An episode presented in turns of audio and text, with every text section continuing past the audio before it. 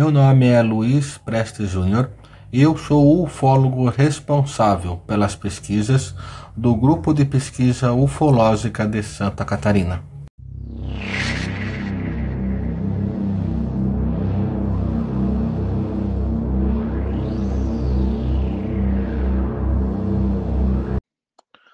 Boa noite, pessoal. Estamos iniciando hoje a mais um capítulo do nosso podcast e com uma pequena alteração. É, nós faríamos cinco episódios sobre o tema de extraterrestres na Bíblia, mas nós vamos reduzir para quatro episódios. Então, este será o quarto e o quinto episódio. E nós vamos é, começar falando sobre um dos umas passagens das antigas escrituras que mais nos chamam a atenção e que estão relacionados, está diretamente relacionado a um evento de contato com extraterrestres. Estamos falando sobre a visão de Ezequiel do Merkabah, ou a carruagem de fogo, que mais provavelmente seria uma nave espacial usada por alguma inteligência extraterrestre que visitava a Terra no passado. O escritor Eric von Däniken é um dos maiores pesquisadores da teoria dos antigos astronautas, é, fornecendo vários argumentos, inclusive muito convincentes, para esta interpretação alternativa do livro de Ezequiel. É, na década de 1970, Eric von Däniken foi convidado para fazer uma palestra secreta na NASA onde no local ele conheceu Joseph F. Blumerick. Os dois conversaram sobre a teoria dos antigos astronautas de Eric von Däniken, dos deuses astronautas, principalmente sobre a ideia de que a visão de Ezequiel era um tipo de nave espacial, ao invés de uma carruagem divina. Essa conversa levou Blumerick a uma há uma missão para refutar a teoria, porque Bumerick não acreditou nessa teoria de Däniken, de que uma civilização extraterrestre estaria visitando a Terra no passado, porque aquela visão de Ezequiel seria uma nave espacial. É, para ele, essa ideia era totalmente absurda. Então, o cientista fez algumas pesquisas e resolveu escrever um livro para poder colocar as suas ideias e derrubar essa teoria dos antigos astronautas. No entanto, é, durante as pesquisas de Blumerick, as evidências foram esmagadoras. É, em sua pesquisa, Ezequiel estava realmente descrevendo uma espaçonave avançada, uma, com uma tecnologia que não existia naquela época. Blumerick até usou a descrição de Ezequiel da nave para patentear sua própria versão de uma roda omnidirecional, também conhecida por rodas dentro de rodas. Mas quem é Ezequiel? Bem, Ezequiel é uma figura que aparece em vários textos bíblicos do Antigo Testamento. Ele é descrito como um profeta. Uma das características mais interessantes do livro de Ezequiel é que ele foi escrito usando a primeira pessoa. Era muito usado o pronome eu. Na verdade, todo o livro foi escrito com o pronome eu, mostrando que o livro foi escrito pelo próprio Ezequiel. Ou quem o escreveu quis é, demonstrar que era escrito na primeira pessoa. Então, ao contrário de outros textos bíblicos, é, que eram escritos em terceira pessoa, narrando eventos passados, transmitidos de geração em geração, é, isso parece dar mais crédito à história, é, uma vez que é contada logo após a sua ocorrência e, como disse anteriormente, em primeira pessoa. Ezequiel descreve a visão de uma carruagem com rodas descendo do céu em direção a ele, pilotada por seres semelhantes ao homem Enquanto muitas versões bíblicas da história descrevem este ser, na verdade, uma carruagem de Deus, o escritor Van Daniken é, aponta que a antiga versão em hebraico nunca menciona o termo Deus, e esta palavra foi adicionada mais tarde, ao longo de inúmeras traduções. A descrição de Ezequiel da aterrissagem da carruagem com rodas se parece muito com a aterrissagem de uma nave espacial. A tempestade de vento, o clarão de um relâmpago e as luzes brilhantes são semelhantes a uma espaçonave descendo para pousar e levantando poeira em um espetáculo antes visto ou imaginado naquela época. Ezequiel até descreve o fogo que alimenta a carruagem como um metal brilhante.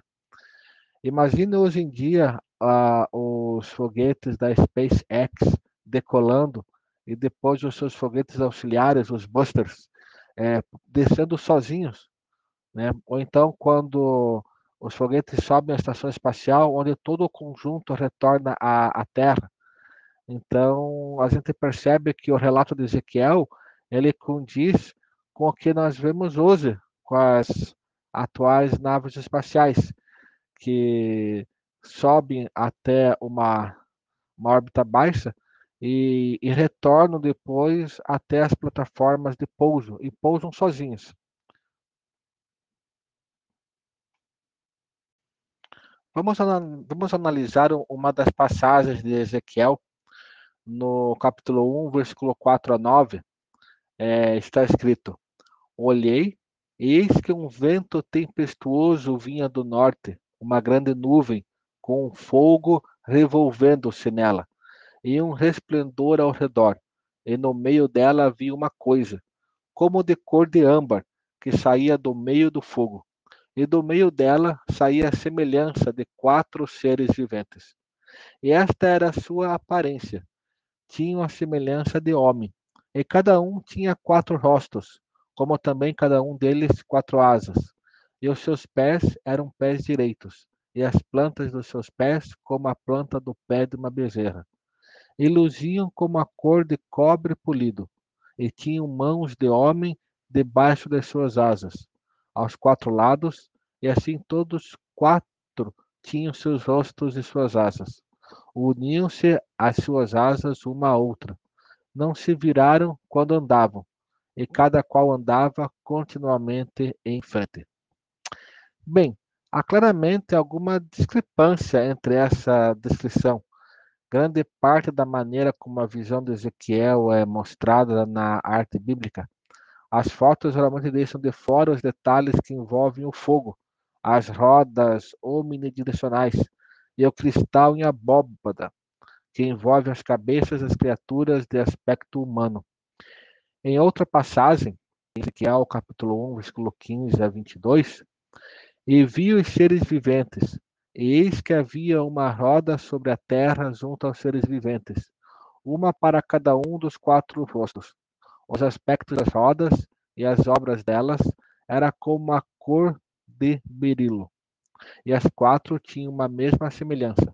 E o seu aspecto e a sua obra era como se estivesse uma roda no meio de outra roda. Andando elas, andavam pelos seus quatro lados, não se viravam quando andavam, e os seus aros eram tão altos que faziam medo. E estas quatro tinham as suas cambotas cheias de olhos ao redor. E andando os seres viventes, andavam as rodas ao lado deles. E elevando-se os seres viventes da terra, elevavam-se também as rodas. Para onde o espírito queira ir, elas iam. Para onde o espírito tinha de ir, e as rodas se elevavam de frente deles.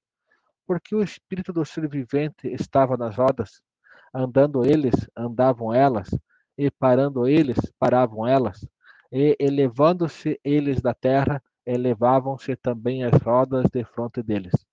Porque o espírito do ser vivente estava nas rodas, e sobre as cabeças dos seres viventes havia uma semelhança de firmamento, com aparência de cristal terrível, estendido por cima sobre as suas cabeças. Que interessante. Essas criaturas semelhantes ao homem, então, é, trazem Ezequiel para sua embarcação e o levam para um templo no topo da montanha mais alta. Durante a viagem, Ezequiel menciona sentir a mão de Deus sobre ele, o que poderia ser interpretado como a força da gravidade, sentido durante a aceleração em grande velocidade.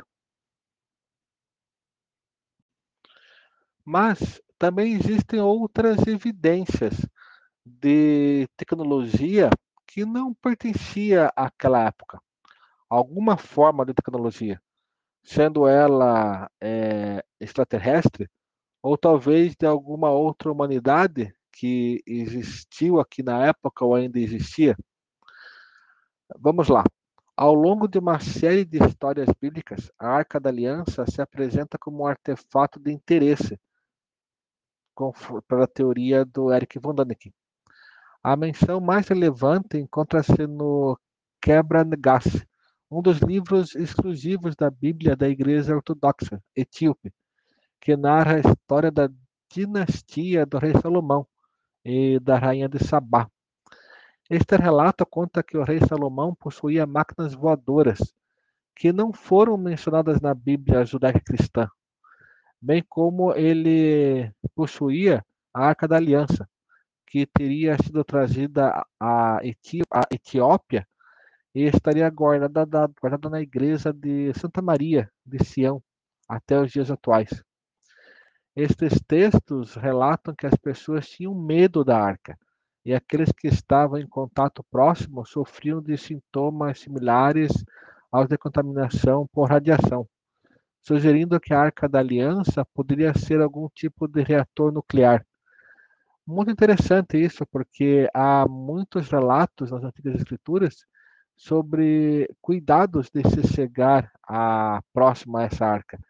É, você não poderia simplesmente abrir e olhar o que estava dentro. Há relatos que diziam que ela tinha é, grande energia ao seu, seu redor, e quem chegava perto passava mal e morria. Então, que equipamento era, era, era esse? Né? que as pessoas não podiam chegar perto e desenvolviam é, doenças, é, enfermidades e acabavam morrendo. Então, realmente, chama atenção porque nos leva a crer que era algo muito além do que as pessoas da época acreditavam ser. Novamente, o escritor Eric von Däniken acredita que há outros versos da Bíblia que se encaixam em sua teoria incluindo alguns que sugerem templos semelhantes ou áreas de pouso de espaçonaves, como aquela para onde Ezequiel foi levado. É, um exemplo disso é o templo conhecido como Chavin de Vantar, que localiza-se no Peru, situado em uma montanha com mais de 3.100 metros de altitude, e que foi habitada por uma cultura pré-inca há mais de 3.500 anos. E pouco se sabe sobre esta civilização, é, sobre os seus hábitos, costumes. Este templo ele é decorado com figuras aladas e cabeças esculpidas que parecem estar usando capacetes. E novamente, segundo Eric von Däniken, as suas origens seriam semelhantes às descritas por Ezequiel na Bíblia. Então, como que é, dois pontos diferentes do planeta onde naquela época, pelo que nós sabemos, não haveria, é, não haveria interação, né? até poderia haver, a gente tem indícios aí de antigos povos que cruzavam o, os oceanos, mas chama-se atenção porque é a semelhança né, de pontos diferentes e de pessoas que não se conheciam, até de épocas diferentes. Então, chama atenção é, este fato. Mas quando nós levamos é, em hipótese de que fomos visitados no passado, nós temos que levar em consideração alguns detalhes. É, o homem que vivia na época das antigas escrituras, eles eram totalmente diferentes de nós atualmente. Na parte cultural, na parte social, Inclusive a geografia da época era diferente. Então, se existiam seres extraterrestres visitando o planeta, nós temos que pensar qual era o interesse deles. Porque a gente percebe vários sinais nas antigas escrituras de fenômenos que eram confundidos por sinais dos deuses ou pelos próprios deuses. Então, quem eram esses seres que permitiram serem vistos como deuses? Por quê? Qual é o interesse que eles tinham em nosso planeta naquela época? Será que era mineração? Será que era por é, pedras preciosas? Será que era por alguma a, algum objeto, algum material que existia aqui no planeta? Ou seria pelo interesse de mudar a história do planeta por algum motivo? Porque no momento em que você percebe que existia um Deus, existia um mundo celestial e nas antigas escrituras é mencionado isso, nós também percebemos que existiam fenômenos que também eram reconhecidos como não ser de Deus, né? Quando você vê carruagens de fogo que descem do céu e de dentro deles saem anjos parecidos com homens, por que que esses anjos precisariam dessas carruagens de fogo? Por que que esses seres precisavam dessas naves? Então não era algo divino, era algo mais material do que nós imaginamos. E o que nos faz pensar era qual o interesse desses seres? Será que era algum interesse obscuro? Porque quando uma civilização ela chega em, em um povo é, inferior a ela, no termo social, no termo econômico, no termo cultural, e você cria uma imagem para obter algum tipo de lucro, então você tem que pensar quem é o mocinho e quem é o bandido. Nós podemos ver isso em muitas outras vezes na história humana. É, um dos grandes exemplos é a colonização da América. É, os índios, que aqui, os povos indígenas que aqui moravam, eles princípio, receberam de braços abertos os europeus. É, lógico, havia troca de presentes, é, houve no início uma interação pacífica, mas passado o tempo, é, nós não precisamos dizer aqui o que aconteceu. O homem branco simplesmente dizimou a civilização indígena, querendo impor seus costumes, querendo impor sua doutrina, querendo trazer a sua ideologia religiosa, e isso fez com que houvesse é, uma morte em massa de povos indígenas. Se nós formos mais próximos ainda, nós temos a Segunda Guerra Mundial, onde um país é, matou milhões de pessoas por motivação de uma raça original. Então, o que nos preocupa é saber qual o interesse desses seres no passado. Será que foram eles que ajudaram na construção dos grandes monumentos, como as pirâmides, por exemplo, ou Machu Picchu, ou demais outros locais do planeta? E se não foram eles, quem foi? Será que os povos antigos tinham alguma tecnologia que para nós ainda é desconhecida? Será que existiu uma antiga humanidade na Terra que deixou uma tecnologia perdida e que foi usada por esses nossos humanos do, do passado? Mas, se levarmos em consideração a teoria dos antigos astronautas de Eric von Däniken, nós temos que pensar de outra forma.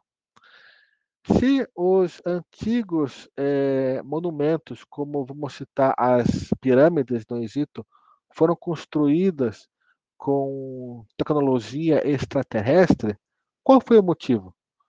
O por, por que vir até a Terra? Por que construir pirâmides? Por que construir monumentos, cidades? Qual era o motivo? Qual era o interesse? Porque algum motivo tinha. E se esses povos realmente interviram na humanidade do passado, por que eles não se apresentam hoje em dia? Por que eles ainda não estão aqui? Se eles queriam ajudar a humanidade, por que eles não nos guiaram até agora? Ou será que eles estão nos guiando, mas sem que a gente perceba? Será que eles estão alterando a história sem que a gente perceba? Mas se isso está acontecendo, qual é o motivo? Qual é o motivo? O que vai acontecer lá na frente? São essas as questões que nós temos que levar em consideração. Nós não estamos aqui tentando questionar ou então derrubar a teoria de que não fomos visitados no passado, porque isto é impossível.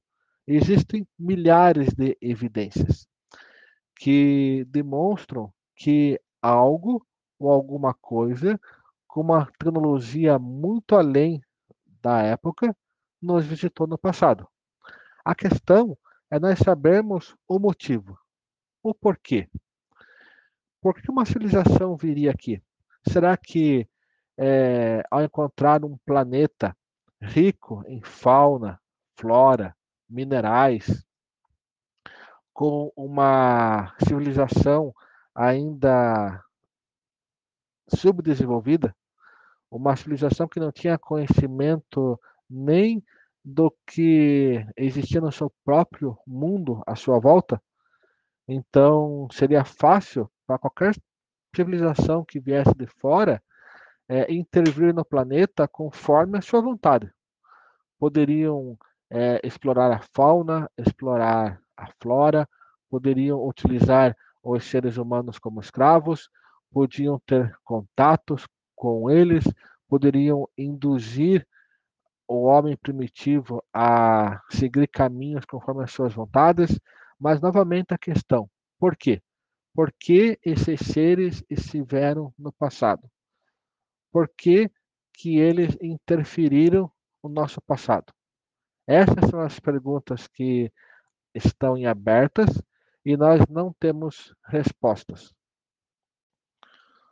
Uma das hipóteses que nos levam a crer que o interesse desses seres que nos visitaram no passado talvez não eram benéficos, ou talvez existissem com certeza vários seres, alguns querendo ajudar na evolução do planeta e outros talvez querer explorar o planeta, é, é grande. E a gente percebe é, que isso pode ser verdade numa passagem que foi inclusive registrada, né, e que ocorreu muito tempo depois, é, que foi conhecida como a Batalha dos Jovens de Nuremberg, em 1561. Então, quando a gente pega as antigas escrituras, nós estamos falando do, do evento superior a dois, três mil anos depois. Para quem não conhece esse fato, no início da, do dia 4 de abril de 1561, era logo pela manhã, os residentes da cidade de Nuremberg, na atual Alemanha, viram o que foi descrito como uma batalha aérea entre estranhos objetos voadores que flutuavam pelo céu, deixando trilhas de vapor enquanto disparavam lanças uns contra os outros. Acredita que essas lanças talvez sejam algum tipo de míssil ou algum tipo de arma.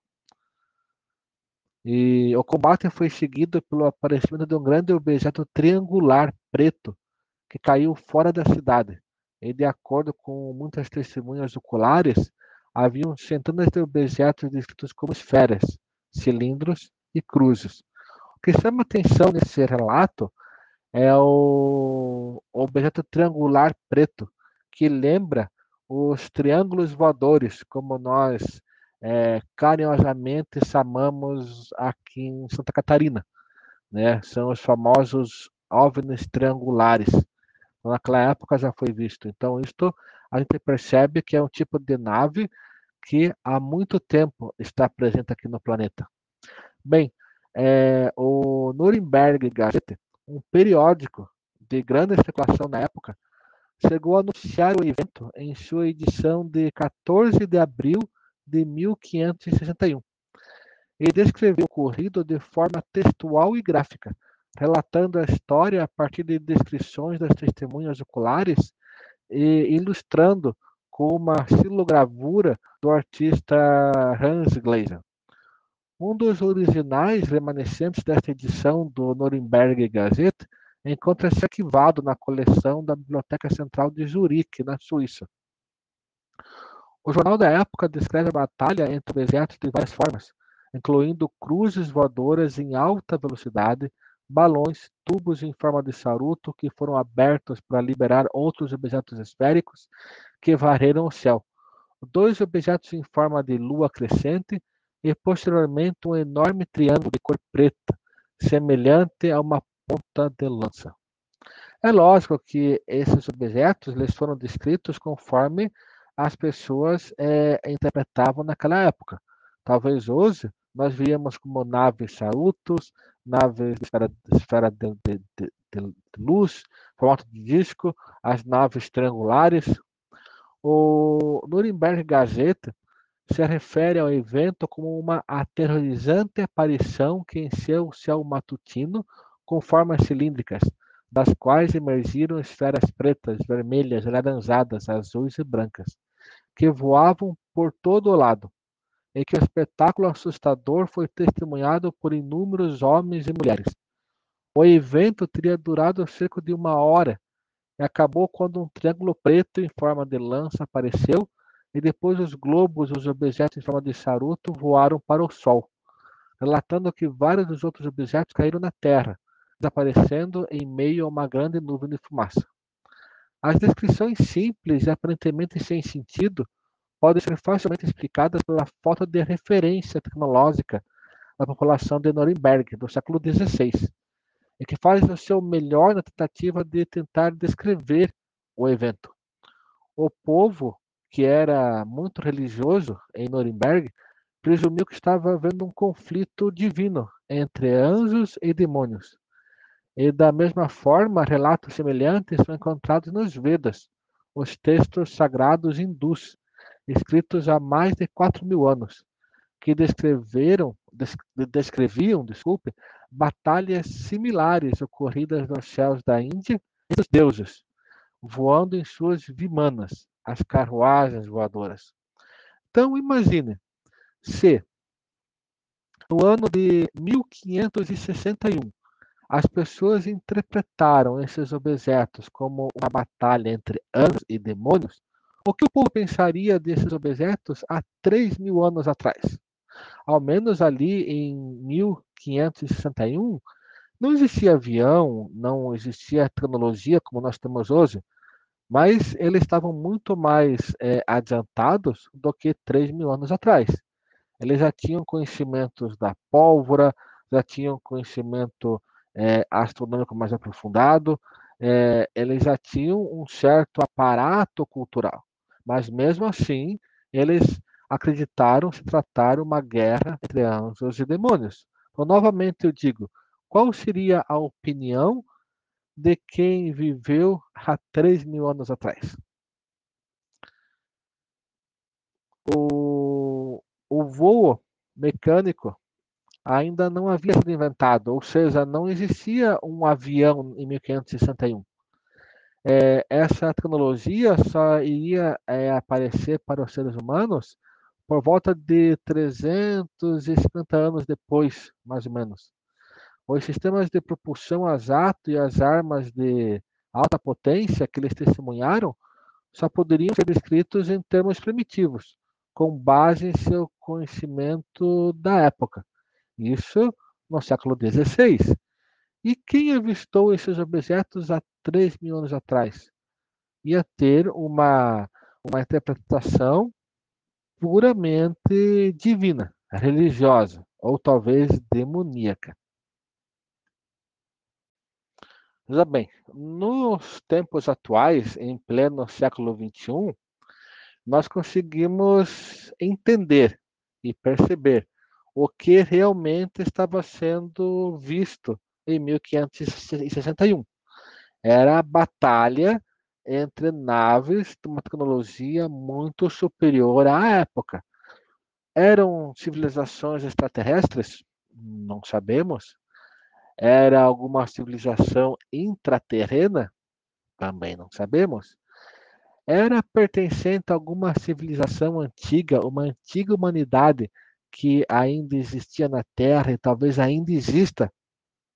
Não sabemos. Porém, não poderiam ser aeronaves humanas da época, que usavam uma, tecnologia é, arcaica. Aquelas naves elas possuíam uma tecnologia muito superior ao que existia em 1561. O, aqueles objetos redondos descritos são provavelmente o mesmo tipo de artefatos que chamamos de OVNIs hoje, e foram avistados e documentados por milhares de anos. O grande triângulo preto é possivelmente um tipo de nave-mãe, que teria abatido as naves inimigas, e as cruzes provavelmente eram artefatos voadores semelhantes em design do que hoje encontramos em aviões de combate. Poderiam ser pequenas naves. Diante de evidências tão marcantes como esta, nós podemos confirmar mais uma vez que o fenômeno OVNI ele é real. Ele é presente em nosso planeta. É, tanto na Batalha de Nuremberg, também há milhares de anos antes a este fato. Então, quando a gente pega um evento né, como referência, que ocorreu em 1561, e foi documentado num jornal da época, isso tem sim uma validade histórica muito grande. Não existia tal tecnologia naquela época. E, segundo o jornal, a, aqueles avistamentos no céu foram vistos como anjos e demônios, uma batalha entre os dois seres. E quando a gente volta lá atrás nas antigas escrituras, nós também vemos vários relatos de lutas entre deuses e demônios, de anjos que é, vinham, desciam do céu, né, de demônios que cruzavam o céu, ou então é, bolas de fogo, carruagens de fogo. Então, tudo isso era interpretado como algo divino. Então, quem estava é, nessas naves, quem tripulava esses objetos, é, se deixou ser visto. E eles é, se deixaram serem vistos como deuses. Mas por quê? Por que isso? Novamente, é uma questão que fica em aberto. Qual era o interesse destes seres? De que permitiam serem vistos como deuses pelos antigos homens da antiguidade. Em 1561 já havia uma consciência muito mais evoluída do que 3 mil anos atrás. Então, como aquilo aconteceu? Será que eram seres que protegiam o planeta contra seres que queriam uma invasão planetária? Será que foi algo ao acaso? Não sabemos. Mas, novamente, eles foi permitido serem vistos. Por quê? Esta é a questão que fica em aberto. E nós estamos apenas comentando sobre passagens das antigas escrituras.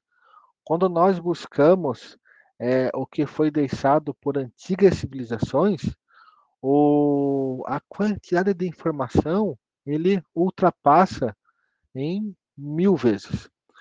Nós temos todas as antigas civilizações da Terra, elas deixaram registros, seja em pedra, seja em papiro, seja na forma que eles encontraram para deixar a informação escrita.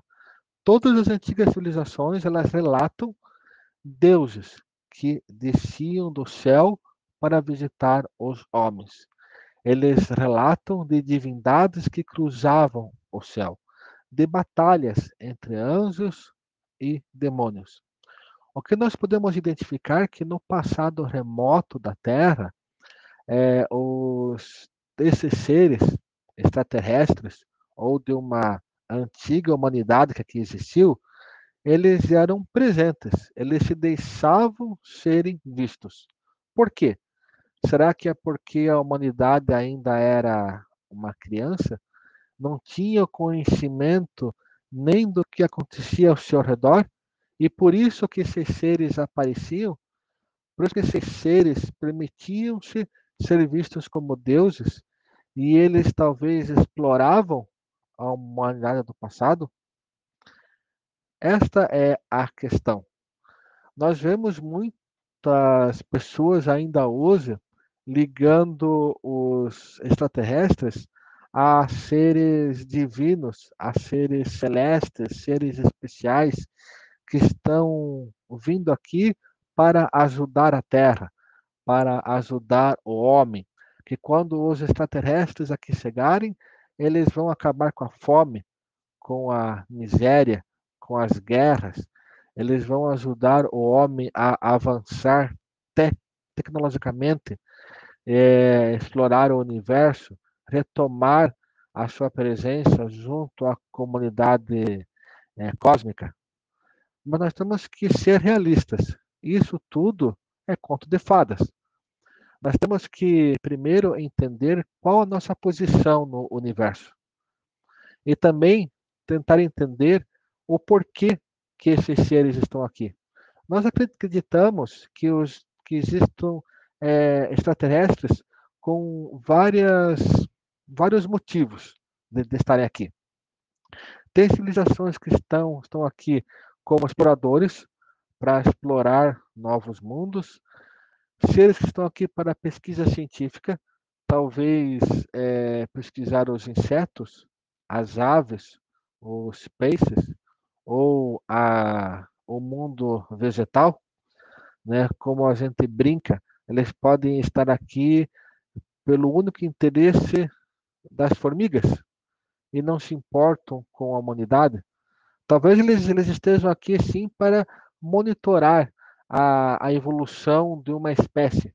Talvez eles sejam pesquisadores que estão é, acompanhando em um tempo real como que uma civilização evolui do, do primitivo até alcançar um nível tecnológico avançado?